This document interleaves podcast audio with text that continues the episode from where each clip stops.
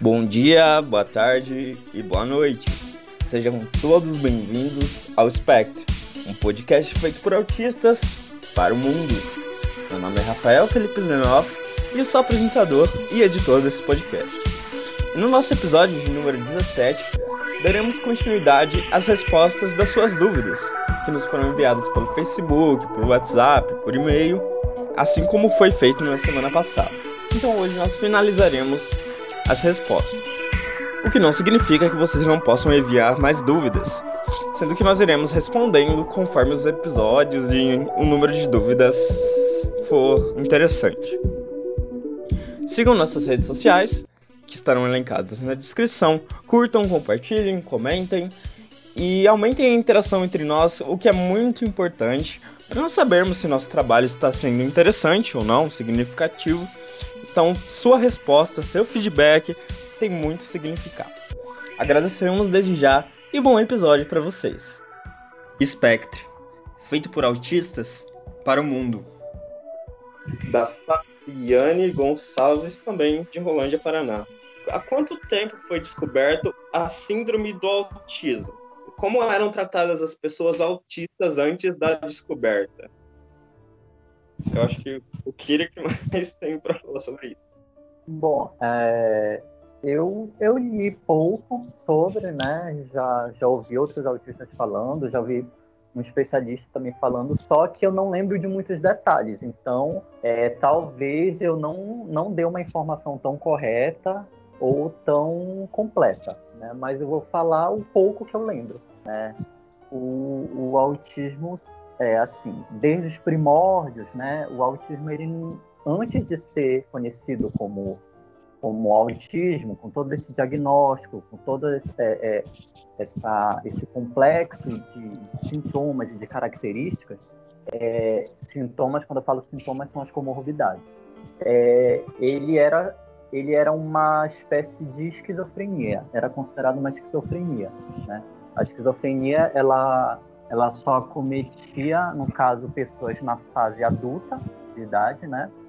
E quando começou a investigar crianças com características do que hoje a gente conhece como autismo, elas eram, foram consideradas como um caso de esquizofrenia infantil, né? onde antes era só identificado na fase adulta, eles começaram a, a diagnosticar é, essas crianças com essas características como esquizofrenia infantil. Mas isso acho que foi lá por volta de 1903, bem, bem por aí. Aí lá pelo, se eu não me engano, final da década de 30, ali, 1938, por aí, tiveram dois é, pesquisadores, né, dois cientistas que eles investigaram em é, é, de lugares diferentes e não, não tinham acesso, teoricamente, aos, aos, estudos um do outro, mas eles, na mesma época, estudaram né, é, crianças com características de como a gente conhece hoje como autismo, né? Só que um se focou mais no, no, no autismo como a gente conhece o autismo clássico, né? E outro se, se, se concentrou mais no que a gente conhece como Asperger, né, ou autismo leve. Então, esse que, que estudou esse autismo, esses primeiros autistas é, que a gente conhece como clássico, ele fez uma pesquisa com 11 crianças, né, e, inclusive, esse, o primeiro autista diagnosticado, ele deve ter, acho que por volta de 87 anos hoje em dia, tem até um livro contando essa história, então, é, só que o, o, diagnóstico dele era muito voltado para psicose. Então, ele dizia que era. Ele não chamava também de autismo, como a gente conhece hoje, era uma espécie de psicose infantil, algo assim, né? Porque ele julgava que essas crianças tinham esse quadro, essas características, porque os pais é, eram frios, os pais não tinham um bom contato afetivo com aquela criança e ela acabou é, se transformando numa acabou tendo esse tipo de comportamento fechado irreversível né?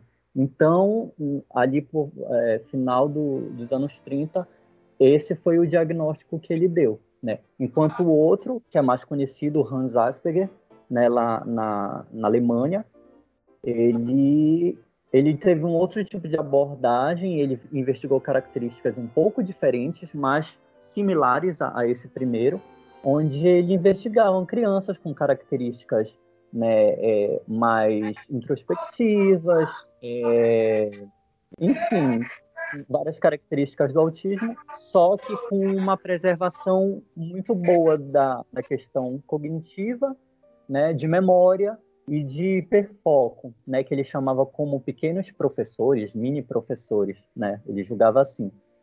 Então, assim, por mais que ele tivesse, ele teve uma, uma, abordagem um pouco mais pedagógica, né? Ele acreditava que era importante ter uma boa instrução, professores, né? Um bom ambiente, né? Para lidar com essas crianças, já diferente do outro que via de uma forma mais fatalista, como consequência de, de uma, uma, um, uma má postura dos pais, né?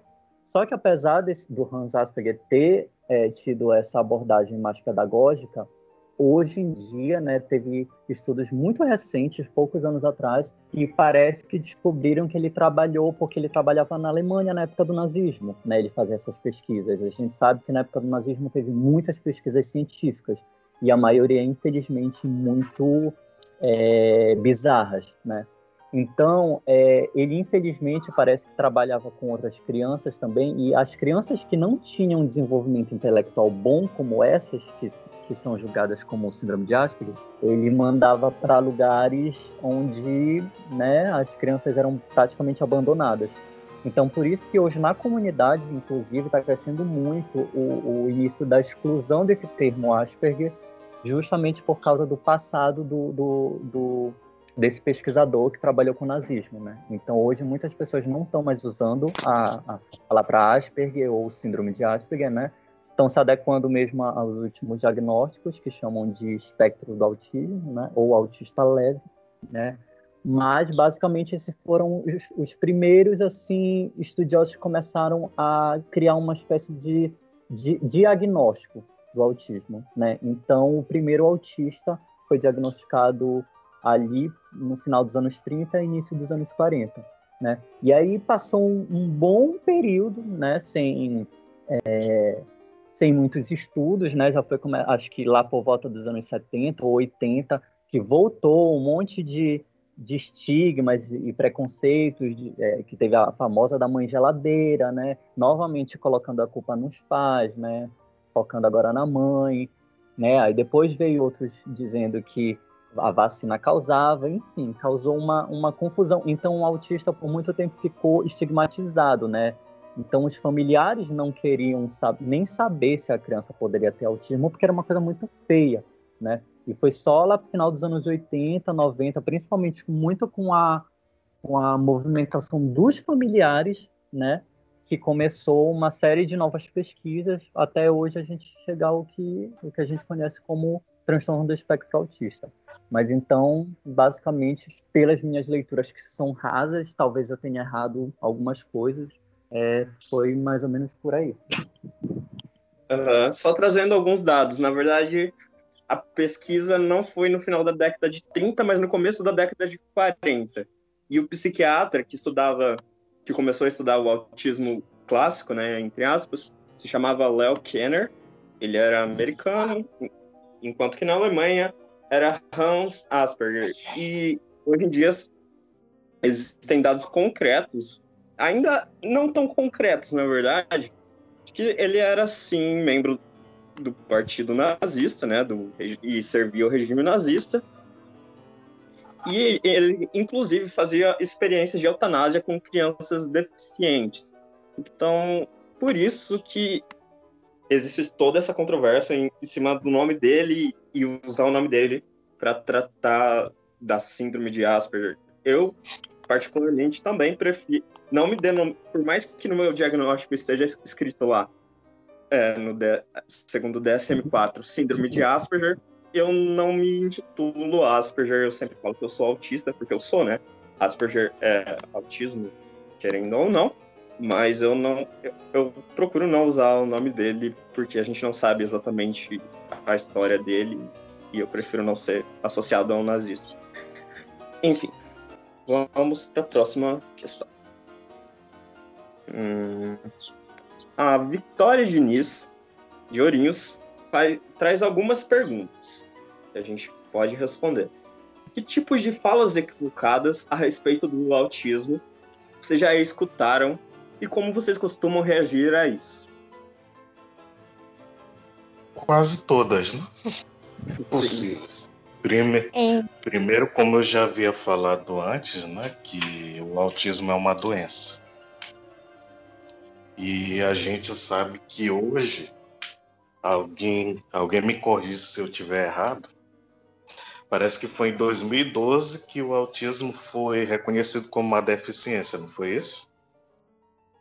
É, houve a equiparação legal, na verdade. Então, se é deficiência, né, se a gente for parar para pensar no contexto de deficiência, deficiência é algo que falta, né? E é, o autismo a gente já nasceu com ele, então não pode ser. Então não posso.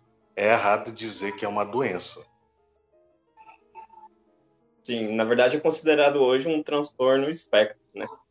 que transtornos no geral não são considerados doenças, na verdade. Até porque, em sua maioria, não tem cura, às vezes não tem sintomas físicos, nem às vezes tem, na verdade. Mas enfim, eu também não, não sou, não tenho tanto conhecimento na área, mas existe uma diferenciação científica para o que é doença e o que não é. Mas a gente sabe que autismo não é doença, é só, sei lá, uma maneira de processamento diferente, podemos dizer. Mais alguma coisa? Assim, isso daí, tá, né, que foi falado é uma mentira, e outra também que falam muito é que é, autista é sempre calado, que não se socializa, que não acredita que eu seja autista porque eu falo demais, porque eu falo com todo mundo, e isso também é uma mentira, porque na verdade, assim, muitas crianças autistas, na verdade, elas falam e falou muito também. Só que o que, que acontece? Com o passar do tempo, na adolescência, na juventude, na idade adulta, de tanto ser rejeitada, a pessoa se fecha em si mesma. Por isso que criou esse estereótipo assim, do autista que é tímido, que não fala, que não interage, porque a pessoa simplesmente ela foi bloqueada né, nas interações que teve. E assim, eu nunca aceitei isso. Então, por mais que eu fui rejeitada e tal, muitas vezes, é, eu nunca deixei que, que isso me afetasse. Às vezes, assim, mas as crianças autistas em geral, que não sejam, claro, no. É, do nível mais severo, que realmente não sabem falar, isso tipo assim, é, geralmente falam muito bem. É com o tempo que isso que param de fazer isso. Então, assim, então esse é uma mentira e é um estereótipo. Sim. É, é e tem vários, foi... né, que não fica se balançando tal. Ah, pode falar aqui. Não, eu ia falar que comigo também acho que foi mais essa questão de não falar diretamente, mas falarem de autismo como se fosse doença, né? Ou aí mais diretamente comigo era tipo assim, nossa, é, eu não, não, não sabia, eu não esperava que tu fosse autista, é, porque sempre parecia te normal, né? Então usar essa palavra é, como se autista tivesse que ser um monstro, né?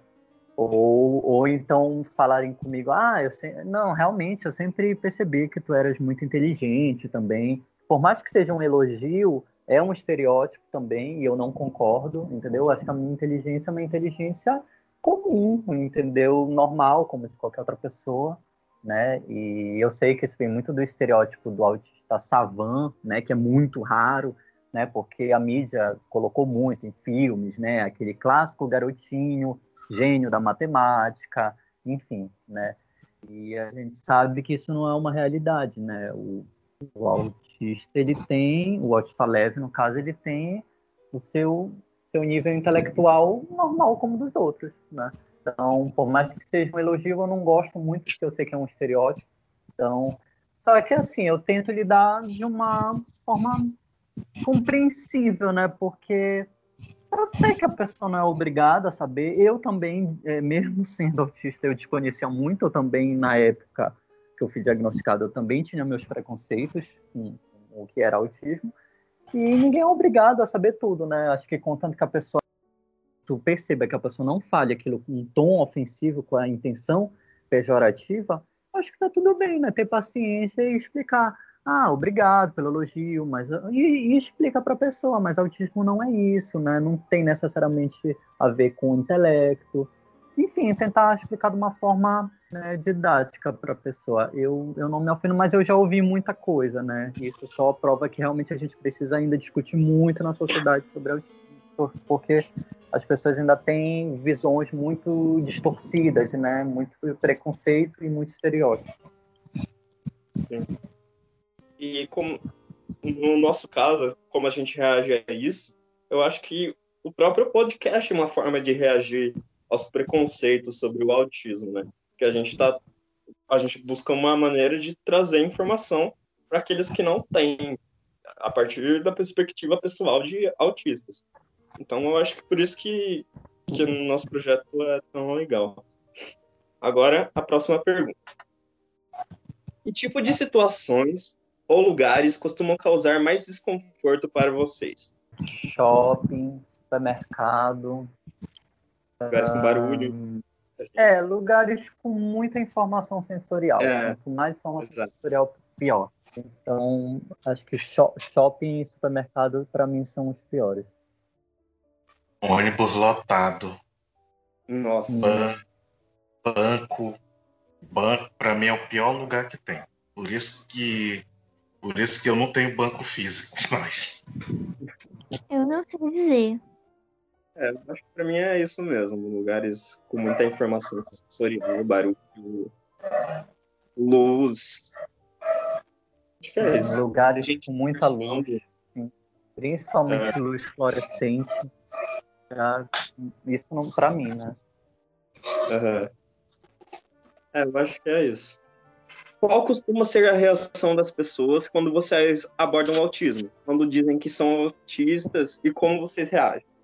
O Kiri já respondeu essa de como as pessoas reagem quando ele fala que é autista, por exemplo. Mas, para mim, também reagem parecido com o que o Kiri disse. Algumas pessoas falam, nossa, mas eu não imaginava que você era autista.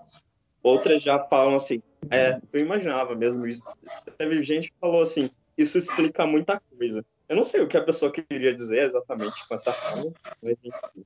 Teve uma menina da minha sala, por exemplo, que falou assim, nossa, mas você é representante de sala, como que você é autista? Você tem que falar com um monte de gente. Então, eu acho muito chato. Mas quando você vê que a pessoa realmente tá falando, às vezes, em tom acusatório, ou tipo, quando falaram assim, isso explica muita coisa, num sentido meio, sei lá, é, de acusar mesmo, de falar, nossa, você realmente não fala nada, você realmente se comporta estranho. Quando é nesse sentido, realmente me estressa bastante, me incomoda muito. Agora, quando a pessoa realmente não tem conhecimento sobre o que é autismo, eu acho que não tem problema e faz parte do nosso dever, entre aspas, explicar um pouco para que autismo não tem cara. Agora, já no meu caso, eu tenho. Eu não sei se eu já falei para vocês, mas eu tenho uma sobrinha que a diferença de idade entre eu e ela é de dois anos. A gente cresceu junto como dois irmãos. Ela hoje ela é uma enfermeira. E quando eu falei para ela que eu sou autista, ela ficou muito surpresa. Porque os, ela trabalha justamente com crianças. E a maioria, 70% das crianças que ela atende são autistas severos. Então, quando eu falei para ela que eu sou autista, ela, te- ela ficou muito surpresa porque ela disse que ela nunca percebeu, sabe? Eu custei, eu custei a me desenvolver, aprender algumas coisas, mas eu me desenvolvi. Tem muita coisa que eu sei fazer que a minha família não sabe fazer. E também eles ficaram muito impressionados com o fato de eu fazer uma faculdade de engenharia. Que engenharia, ainda mais elétrica, é a, é a pior engenharia que tem. É a mais difícil, é a mais perigosa, é a, é a engenharia que faz muita gente perder seu diploma porque não pode ter erros. E eu consegui fazer uma faculdade de engenharia. E, e isso não entra assim na cabeça de algumas pessoas, né? Como que um autista é, consegue fazer uma faculdade de engenharia e tem toda a inteligência que eu tenho, que eu não me acho muito inteligente, eu não me acho lá essas coisas, mas todo mundo me acha assim super dotado e tal. Aí eles pensam que tem alguma coisa a ver. É, é, basicamente assim: se a gente tem alguma dificuldade, é culpa do autismo. Se a gente é bom em alguma coisa, é culpa do autismo. E basicamente tudo é culpa do autismo. Próxima pergunta: Por que as pessoas neurotípicas mais têm dificuldades em, de entender em relação às características do autismo, em, na opinião de vocês? É, sim, pelo menos na minha experiência, né, que pode ser diferente, o que muita gente não entende é como que eu consigo ter tanta facilidade, ou pelo menos nenhuma dificuldade, com coisa que é difícil, muito difícil, mas em relação àquilo que é fácil, tipo assim, que todo mundo sabe, todo mundo aprende sozinho, eu não consigo de jeito nenhum. Isso é as pessoas têm é, que neurotípico e até mesmo muitos autistas têm dificuldade. Nossa, mas você conseguiu isso, mas não consegue aquilo. Igual, por exemplo, nossa, mas você conseguiu escrever um livro, mas não consegue é, cortar uma fruta, por exemplo. Tipo assim, não entende isso, que como que eu consigo ser muito bom com algumas coisas e péssima com outras. Sim, eu, eu acho que a Scarlett definiu muito bem. Realmente, acho que comigo também é isso. Inclusive, essa, essa questão foi muito o que, o que fizeram duvidar da, das minhas dificuldades, né? Porque como eu era muito bom em, em algumas coisas que para a maioria das pessoas era muito difícil, ninguém acreditava quando eu tinha dificuldade com uma coisa que para elas era simples e para mim era muito difícil. Né? Tipo assim, não, não faz sentido para a cabeça de, deles, não fazia sentido eu ser muito bom em, em, em coisas difíceis e com, sei lá, butuar, um, colocar o botão da camisa, sabe? Essa, é, é, outras coisas que para todo mundo é normal e comum. É, eu senti tanta dificuldade. Então achavam que era mentira ou que era exagero, né? Então, assim, na minha experiência também, eu acho que o principal foi esse ponto, realmente, de, de não acreditarem, não entenderem como é que eu tenho tanta dificuldade para coisas que eles acham tão simples e tão fáceis. E, e a questão, acho que, de ritmo, de entender o ritmo, né? Ah, tipo, eu ter o meu, um, um tempo muito específico, assim, eu ter um ritmo muito específico, né? E a sociedade, ah, na, nessa idade tu já tens que ter esse, é, é tudo volta para o padrão, né, da sociedade. Então nessa idade tu já tens que pensar assim, tu já tens que te comportar assim, tu já tem que ser assim, tu já tem que ter um trabalho, tu tem que estudar. Então quando é, elas percebem que eu estou completamente fora de todo esse padrão na idade que eu tenho, sendo um homem, né? Eles esperam que tu, tem, tu, tu sejas uma determinada pessoa por ser homem, por ter tal idade, sendo que eu tenho um ritmo muito diferente das pessoas, né? E antes eu me apressava muito, né, para seguir o padrão. Hoje em dia não. Hoje em dia eu já me entendo e eu fico muito tranquilo com o meu próprio ritmo. Sigo ele de uma forma muito tranquila. Mas eu percebo que as pessoas têm muita dificuldade em aceitar e entender o, o meu ritmo pessoal. Principalmente, né, que sendo um homem de mais de 30 anos, não é isso? Sim. Sendo um homem de mais de 30 anos, que teoricamente tu não era mais nem para estar tá morando com teus pais, tu já era para ser casado. Tu Nossa, já era para trabalhar pra... numa grande empresa. Sim, exatamente. É tipo era para eu me vestir de tal forma. E às vezes eu me visto meio infantil, eu falo meio infantil, eu gosto de brincar, entendeu? Então, todas essas coisas, enfim, é, é todo esse peso né, desse estereótipo da sociedade neurotípica, eu acho que é uma das coisas mais complicadas de lidar. No meu Sim, é caso, é no meu caso, eu quando eu era criança, eu tinha muita dificuldade de deixar as pessoas me tocarem. Por exemplo, um aperto de mão, um abraço. Ou então simplesmente ficar apertando minhas uhum. bochechas, assim, eu não, eu não deixava. Minha, eu me lembro que quando eu era criança, minha mãe ela me colocava um boné, eu atirava o boné longe. Aí ela, aí ela colocava, aí ela colocava umas pulseirinhas, eu arrancava as pulseiras tudinho. E as pessoas não entendem e as pessoas não entendem essa minha sensibilidade, entendeu? Às vezes é, Hoje eu não tenho tanta, né, assim, dificuldade de deixar as pessoas me tocarem.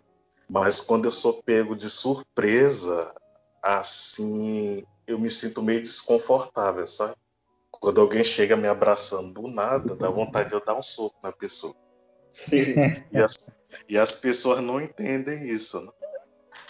Aí, é, por exemplo, uma, eu uso óculos direto da hora que eu acordo até a hora que eu vou dormir. Aí as pessoas não entendem o fato de eu passar o, ficar usando óculos o dia todo e não gostar de usar um relógio, de usar um cordão, de usar adereços mesmo. Eu acho que tem uma coisa importante que a gente tem que tocar, é por exemplo nas crises, né? no meltdown, por exemplo, muita gente não entende o que é um meltdown e acha que é birra. Ah, e muitos pais. É frescura. É frescura. E em adultos também. Quantas vezes já não eu tava com frescuras, sei lá. E, e outras coisas. É, é, eu acho que no geral mesmo as pessoas não entendem como nós funcionamos, como às vezes a gente gosta de um padrão de coisas, sentar em determinado lugar, de comer de determinada forma. As pessoas acham que isso é frescura e tal. E isso é tem uma importância. Pelo menos para mim, no meu caso. Algumas coisas têm uma importância muito grande, igual vocês falaram, para outras pessoas não tem. E, e enquanto a gente é obrigado todo dia a entender como os outros funcionam, como os neurotípicos funcionam, os outros às vezes nem tentam nos entender. E eu acho que isso que é o mais triste, sabe? E por isso que a gente tem que lutar por espaço. Com certeza. E eu nem exijo assim que me entendam. Eu exijo só respeito, entendeu? Eu acho que é, independente de tu ser é, autista, não ser autista, ter qualquer.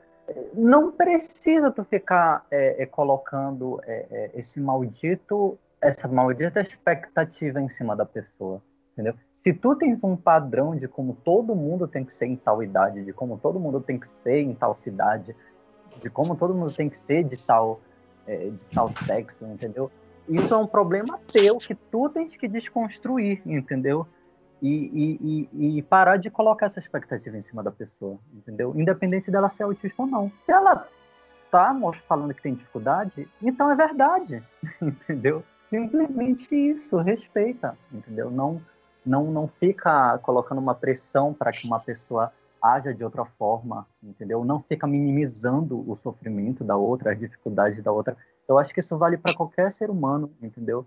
Mas infelizmente a gente coloca todo mundo numa caixinha e espera que todo mundo se comporte da mesma forma, né? E é aí que está o problema. Exato. Próxima pergunta, faltam mais duas. Tá acabando. Uh, da Gabriela Gonçalves de Rolândia, mais uma pergunta, ela mandou. Como funciona o ensino de uma criança autista na escola? O quê? Repete? Como que é adaptado para criança na escola quando uma criança é autista? Olha, ah, pode falar. Então, eu, eu só descobri que eu sou autista quando eu tinha 26 anos.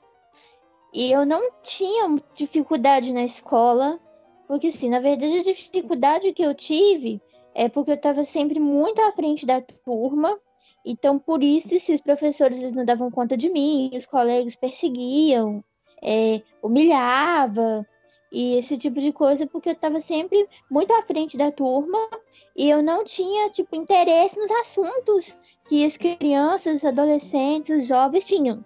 Os meus interesses eram sempre outros, meus assuntos eram sempre outros. Então, assim, então eu estava na escola para estudar. Então, tipo, se me ensinava matéria, é, dava trabalho, dava prova, então eu aprendia, eu estudava, fazia prova, fazia trabalho, tudo sem problema nenhum. Só iam ter problema comigo, tipo, se quisesse obrigar a brincar, a, a, a ficar conversando de assunto que não tinha nada a ver com conteúdo acadêmico, esse tipo de coisa. Porque eu não aceitava. Aí eu não aceitava de jeito nenhum, eu não queria.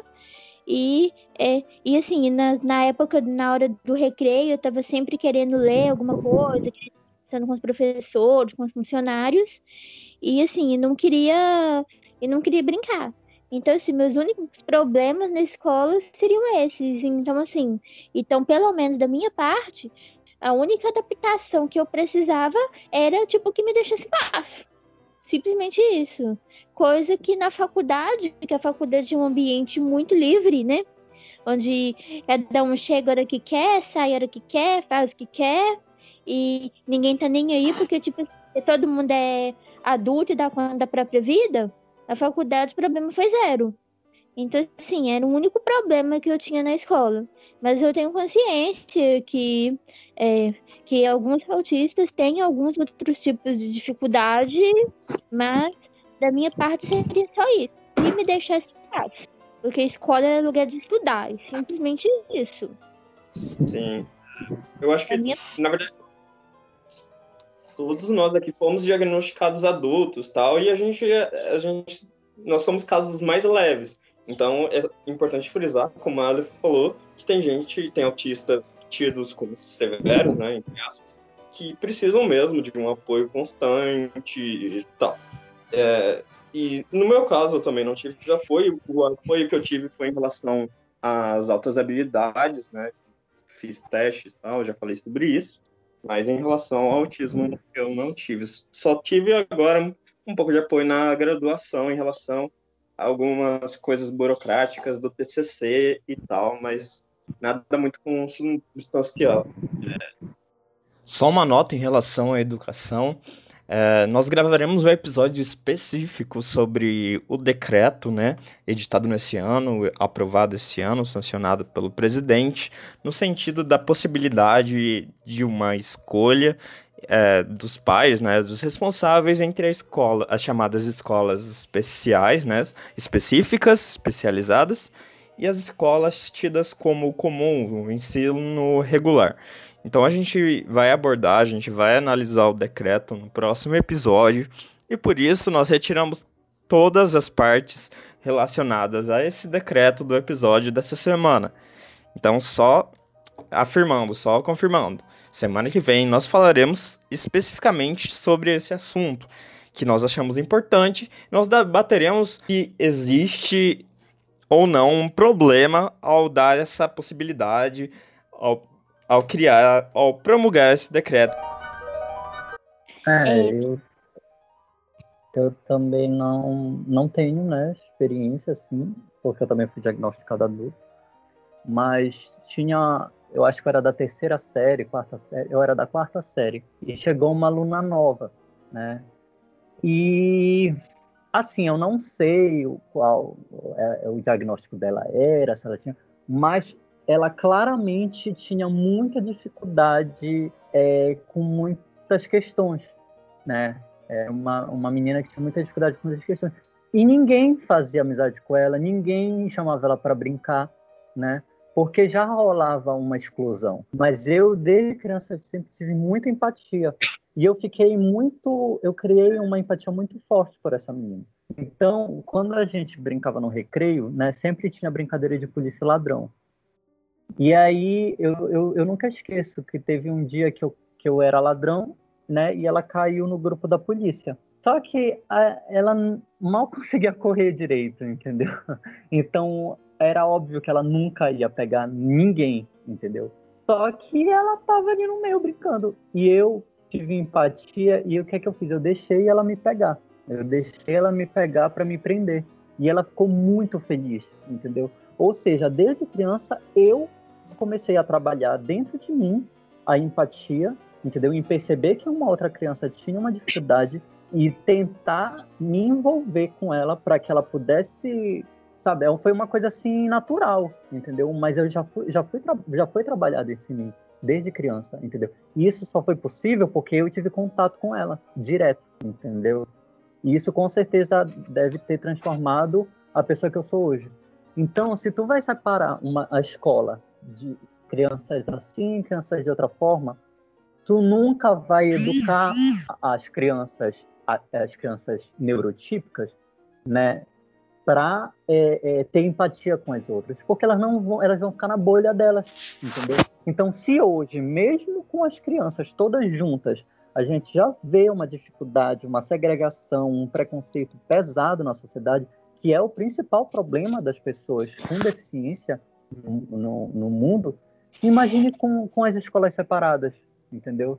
Essas crianças não vão trabalhar essa empatia, elas não vão trabalhar essa, essa questão do, da inclusão. Então só vai piorar mais ainda o futuro da sociedade. Entendeu? Porque essas pessoas vão ser excluídas, vão ser pessoas que ninguém quer lidar e ninguém nem sabe como lidar. E é, e é exatamente o contrário que a gente tem que fazer. A gente tem que ensinar.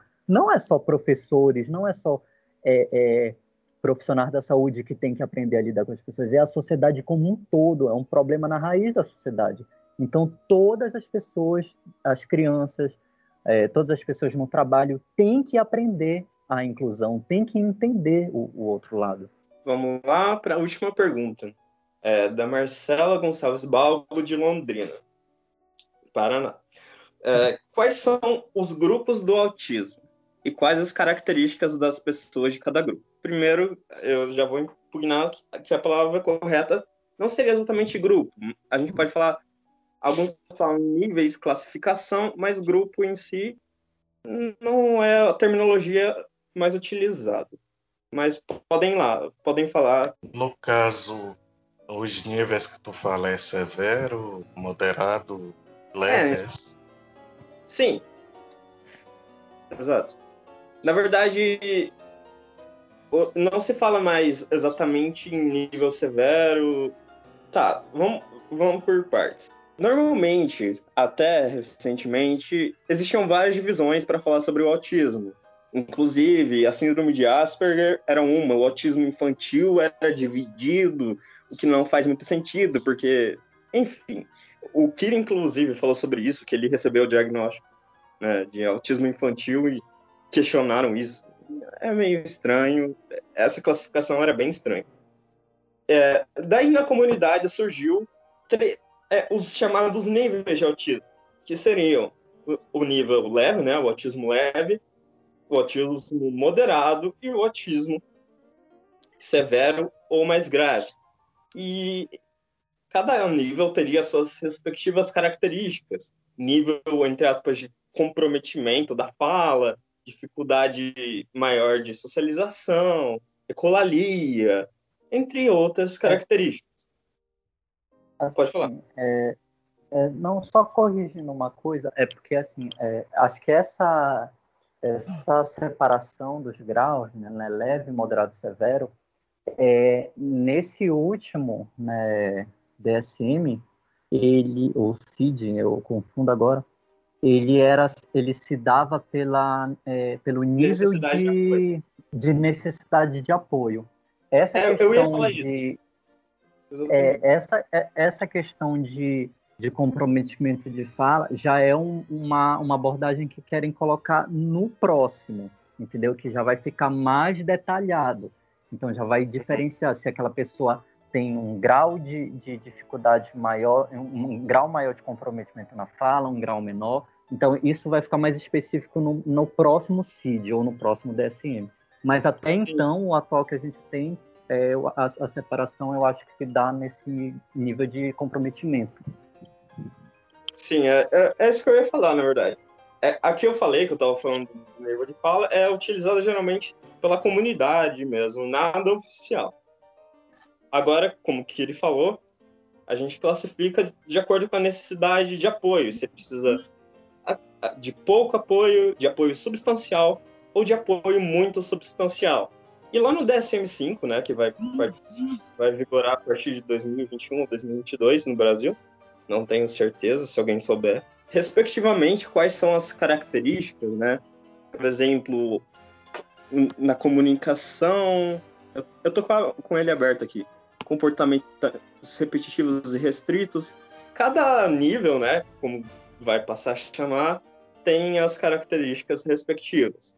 Então a gente vai, o profissional, né, na hora de diagnosticar, deve se atentar a cada característica e tal para dizer o nível, né, do autismo da pessoa. Basicamente é isso. É, assim, eu não saberia falar muito bem, mas vou até puxar um gancho para a pergunta anterior, porque assim, é, a questão de ajuda na escola, né? Que você tinha dito que é quem é de um grau maior, não necessariamente, porque assim, porque tem, eu sei que, assim, tem muita gente questionando essa questão de grau, de suporte, porque eu sei que assim que tem muitos que, por exemplo, que nem é considerado tanto de um grau elevado, mas que tem dificuldade de aprendizado, por exemplo.